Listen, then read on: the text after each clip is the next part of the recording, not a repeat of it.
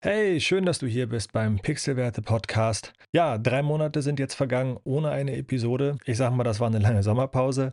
Natürlich habe ich in der Zwischenzeit auch Urlaub gemacht, aber wir waren auch fleißig. Wir waren fleißig in der Agentur und wir haben ein richtig cooles Projekt umgesetzt. Und von diesem Projekt möchte ich heute ein bisschen erzählen, weil dort haben wir etwas eingesetzt, was wir das erste Mal so konsequent gemacht haben und was einfach eine zukunftsweisende Methodik ist, um digitale Projekte umzusetzen. Und zwar haben wir uns der Mach-Methodik angenommen oder mit der Mach-Methodik gearbeitet. Ja, richtig gehört, Mach. Und das hat jetzt nichts mit der Geschwindigkeit zu tun, wobei es zu unheimlich viel Geschwindigkeit führt in der Projektumsetzung. Steigen wir gleich ein. Ich erzähle euch ein bisschen was. Bleibt dran, los geht's.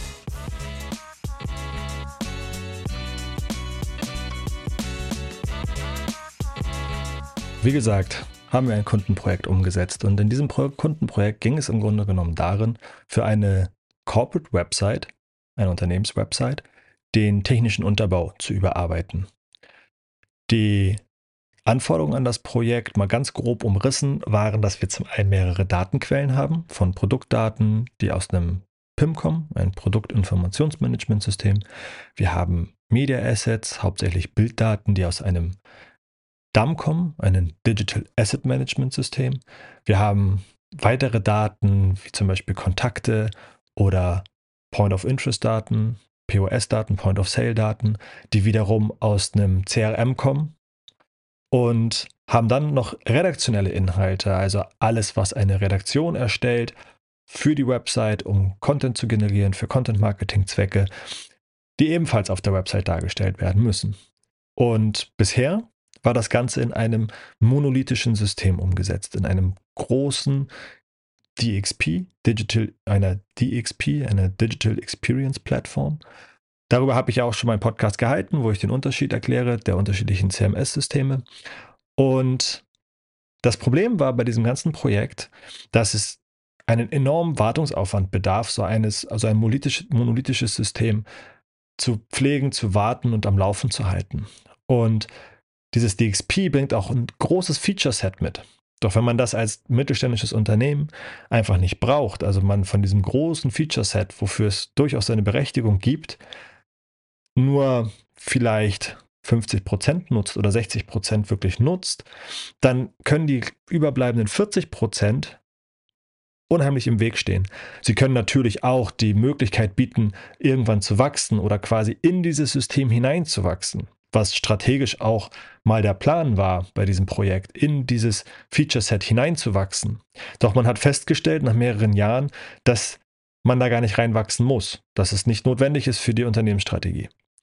Und des Weiteren frisst so ein monolithisches System, was dann auch selbst gehostet wird, unheimlich viele Ressourcen. Es ist sehr ressourcenintensiv in Hosting und sogenannten DevOps, also einfach die technische Infrastruktur am Laufen zu halten.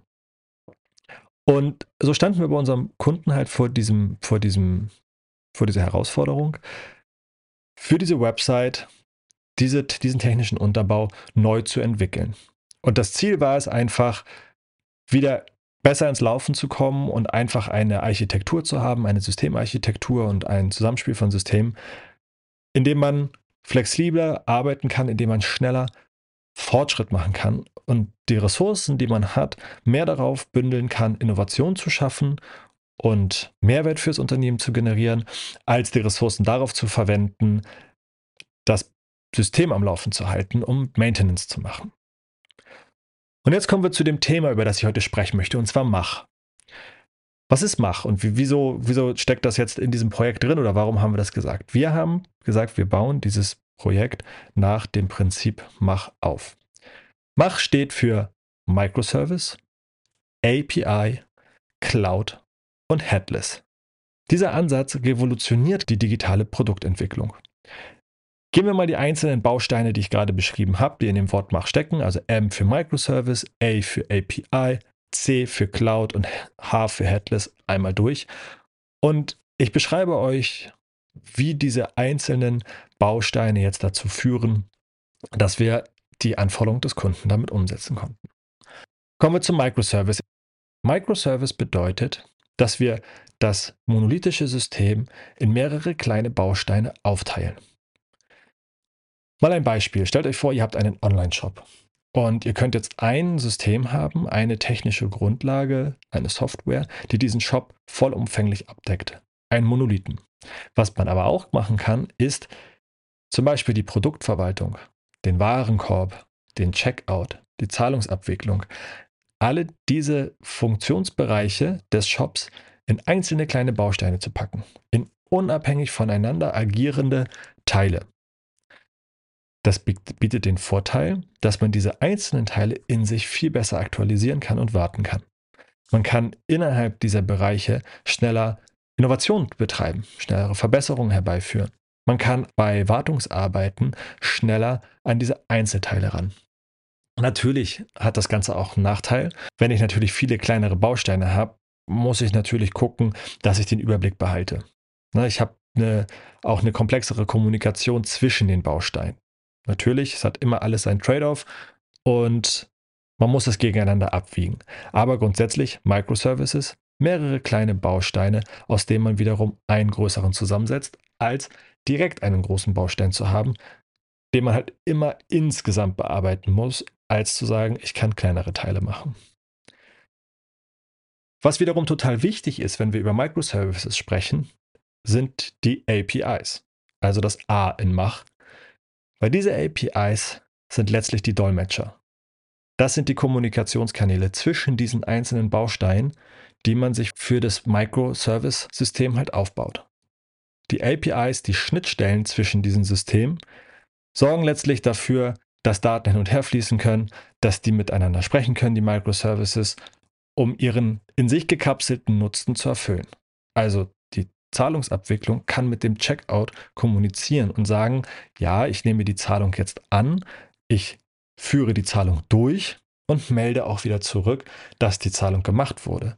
Und der Checkout-Dienst, der Microservice für den Checkout, weiß, okay, ich habe jetzt von dir gehört, dass die Zahlung erfolgt ist. Deswegen kann ich meinem Nutzer jetzt zeigen, dass, der, dass die Zahlung erfolgt ist und die Bestellung abgeschlossen ist. Die APIs sind quasi die unsichtbaren Helden im Hintergrund, die das zusammenhalten, die das Microservice-Ökosystem zusammenhalten. Sprechen wir über Cloud. Die Cloud sorgt für absolute Flexibilität. Stell dir vor, du könntest deine ganze Rechenpower, deinen ganzen Speicher einfach mieten. Du musst nicht selber einen Server betreiben, du musst nicht selber eine, oder eine Abteilung haben, die sich darum kümmert, diesen Server am Laufen zu halten. So, und diese ganzen Wartungsarbeiten, diese Pflegearbeiten und all das kann man auslagern in die Cloud. Und das macht es halt extrem interessant, weil man deutlich günstiger seine Systeme betreiben kann. Man kann Spitzen ausgleichen. Das heißt, wenn ich eine Marketingaktion fahre oder sowas und ich habe unheimliche Last auf meinem, auf meinem System, kann ich das in der Cloud einfach ausgleichen, indem ich dann für diesen Zeitraum mir mehr Rechenpower hole, mir mehr Serverkapazitäten hole. Und ich habe natürlich, wie gesagt, die ganze Wartung liegt alles beim Anbieter, der die Cloud betreibt. Und ich kann meine Systeme, meine Microservices alle in der Cloud hosten, in der Cloud bearbeiten lassen und ich kann den DevOps-Aufwand und den Hosting-Aufwand, die Kosten enorm runterschreiben und habe die hundertprozentige Flexibilität in Peakzeiten, in Spitzenzeiten einfach ausgleichen zu können. Und der letzte Punkt, das H, Headless. Dazu habe ich ja auch schon eine Podcast-Folge aufgenommen. Das ist der grundsätzliche Ansatz, die Benutzeroberfläche von den Daten zu trennen und somit die Daten in jedem Kanal ausspielen zu können. Ich kann meine, meine Daten, mein Microservice-System mit den Daten für eine App nutzen, für eine Website nutzen. Ich kann sie in, in andere Kanäle ausgeben, für Marketingkampagnen und so weiter. Und das ist dieser grundsätzliche Headless-Gedanke. Auch hier die Benutzeroberfläche, also das Frontend, zu trennen. Das tun monolithische Systeme selten. Sie haben die Daten in sich, sie haben die Datenstruktur in sich, sie haben die Kommunikation in sich geschlossen und auch das Frontend in sich gebundelt was, was es eher unflexibel macht. Warum ist jetzt diese Machttechnologie mit ihren Vorteilen und Nachteilen? Wie gesagt, die Nachteile sind nochmal, ich möchte nämlich jetzt nicht alles in den Klee loben. Die Nachteile sind natürlich eine höhere Komplexität. Wenn ich mehrere einzelne Bausteine habe, muss ich die wiederum auch einzeln im Auge behalten und ich muss darauf achten, dass die wiederum funktionieren. Im Gegenzug habe ich natürlich den Vorteil, dass ich auch diese einzelnen Bausteine austauschen kann. Ich kann ein Cloud-Hosting schnell austauschen, ich kann wiederum aber auch jeden einzelnen Microservice, wie gesagt, ich möchte ein besseres Warenkorbsystem haben, kann ich den austauschen. Ich möchte ein besseres Datenhandling meiner meiner Assets haben, dann kann ich diesen Microservice, der die Assets handelt, austauschen, ohne das ein ganzes System deswegen austauschen zu müssen. Das heißt, ich kann mir immer den Vorteil der einzelnen Technologie, des einzelnen Nutzen, kann ich mir herauspicken und dort dran arbeiten. Und da komme ich auch schon darum, warum Mach so wichtig ist oder warum es für Projekte so wertvoll sein kann. Die Technologien entwickeln sich rasend schnell. In allen Bereichen kommt immer wieder was Neues auf. Ich kann jetzt aber nicht immer mein großes monolithisches System tauschen. Auch die Anforderungen von Kunden oder die Anforderungen von Endnutzern wechseln. Heute ist der Kanal cool und morgen ist schon wieder ein anderer Kanal cool. Das heißt, da muss Headless ganz weit oben stehen, um diese Kanäle, diese, diese neuen Anforderungen, die durch Kunden und Nutzer entstehen, schnell decken zu können. Was so viel heißt wie Unternehmen müssen sich unheimlich schnell anpassen können. In der digitalen Sphäre geht es um Anpassungsfähigkeit, um schnellen Wandel. Und ich benutze immer das Bild von einem Tanker versus Schnellboote. Brauche ich einen Tanker, mit dem ich natürlich über den kompletten Ozean fahren kann. Ich kann da eine ganze Crew und ich brauche eine komplette Crew und ich brauche unheimlich viele Ressourcen, aber mit so einem Tanker kann ich einmal über den kompletten Ozean mehrere Wochen lang fahren. Oder brauche ich Schnellboote? Brauche ich eher eine, eine, eine Menge an Schnellbooten, die zusammen kürzere Strecken zurücklegen können, aber auch sich schnell bewegen können. Sie können schnell ihren Kurs wechseln. Sie können sich schnell anpassen an Gegebenheiten. Das muss man immer abwägen und muss man, muss man immer entscheiden, auch wie langfristig eigene Strategien, wie, wie langfristig Digitalstrategien angelegt sind. Wir konnten bei unserem Projekt mit der Machlösung schnell ein ziemlich solides System aufstellen. Wir haben die unterschiedlichen Datenquellen angeschlossen, indem wir Microservices gebaut haben für die einzelnen Datentöpfe, die diese Daten annehmen und für die Website bereitstellen. Wir hatten die Herausforderung, dass wir nicht direkt an die Systeme konnten. Also wir konnten nicht die Daten für die Website direkt aus dem PIM oder den DAM empfangen. Das hat Sicherheitsgründe die durch, die, durch, den, durch den Kunden oder durch den Auftraggeber entstanden sind. Also haben wir ein Microservice-System geschaffen, in dem wir diese Daten verwalten. Auch hier wieder so weit gedacht, dass wir jetzt für die Website diese Daten zur Verfügung stellen. Aber es werden auch noch weitere digitale Produkte gebaut, die von diesen Daten abhängig sind oder die auf diese Daten zurückgreifen sollen. Deshalb haben wir gleich den Microservice gewählt. Wir haben alle Systeme in die Cloud gelegt. Wir haben uns für das Frontend, für die Microservices, haben wir uns einen Cloud-Hosting-Dienstleister gesucht und haben so den kompletten Aufwand zum Betrieb der Website aus der IT rausgenommen. Die Kosten können wir dadurch senken, weil wir einfach dieses, dieses selbstbetriebene Serversystem nicht mehr brauchten. Achtung, hier an der Stelle muss man sich natürlich mit DSGVO und Datenschutz und sowas genau auseinandersetzen, aber auch hierfür gibt es Lösungen. Wenn man es umsetzen möchte, findet man die Lösungen. Des Weiteren konnten wir wirklich das Frontend jetzt von dem Backend lösen, also die, das Frontend von den Daten lösen, von der Datenstruktur und sind deutlich flexibler nun bei der Umsetzung von Designanpassungen, von, von Optimierungen, sei es hinsichtlich des Inhalts oder sei es hinzu, also inhaltlich, wenn wir über Suchmaschinenoptimierung sprechen, neue Inhaltsstrukturen schaffen. Oder ist es nachher Design, um wirklich ein, vielleicht hat sich das Corporate Design gewandelt, geändert, weiterentwickelt, können wir auch hier deutlich schneller dran arbeiten. Und für die redaktionellen Inhalte haben wir ein Content Management System, was in sich geschlossen Content managt. Ich auch hierzu eine Podcast-Folge aufgenommen. Äh, wie findest du das richtige Content Management System? Was wirklich nur Content managt und diesen Content auch kanalagnostisch vorhält und nicht nur ausschließlich für die Website. Da sind wir wieder bei dem Thema Headless. So ist das Unternehmen in Zukunft in der Lage, diese Contents kanalagnostisch nicht nur für die Website, sondern auch für weitere digitale Produkte auszurollen. Wenn du ein größeres Website-Projekt planst, schau auf jeden Fall nach dieser Machtechnologie. Dafür kann ich dir die Mach Alliance einmal ans Herz legen. Das ist quasi ein, ein, ein Movement oder wie soll ich das nennen, eine Organisation, die sich genau dieser Methodik verschrieben hat und Unternehmen helfen möchte, durch diese Methodik deutlich agiler zu werden, deutlich flexibler zu werden, schneller Innovation voranzutreiben. Und deswegen schau es dir an, einfach googeln, mach Alliance. Ich kann auch den Link einmal äh, unten in die Show Notes schmeißen. Das ist auf jeden Fall ein guter Anlaufpunkt, wenn man sein Projekt plant.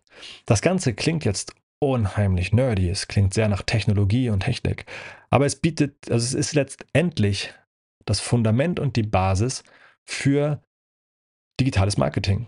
Weil diese Systeme schaffen nachher die digitale Experience, die Digital Experience, die man seinen Kunden, seinen Nutzern bieten möchte. Und auf dieser Basis kann man es dann halt aufbauen. Daher ist es für jeden Projektmanager, Produktmanager, für jeden Marketingmanager wichtig, wichtig zu verstehen, wie dieses System grundsätzlich aufgebaut ist. Um basierend auf dem System wiederum ressourcenschonend und effizient und effektiv den Marketingmix, den digitalen Marketingmix auch wiederum entscheiden zu können und koordinieren zu können und zu wissen, wie man in welchem Markt mit welchen Daten agieren kann und handeln kann. Ich hoffe, du hast ein bisschen was dazugelernt. Du bist mindestens genauso neugierig wie ich oder angefixt, was dieses Thema angeht. Ähm, wenn ihr Fragen habt oder wenn du Fragen hast, wenn du Anmerkungen hast, wenn du was korrigieren möchtest, dann schreibt mir gerne an jan.pixelwerte.de. Ich freue mich aufs nächste Mal. Bis dann. Ciao, ciao.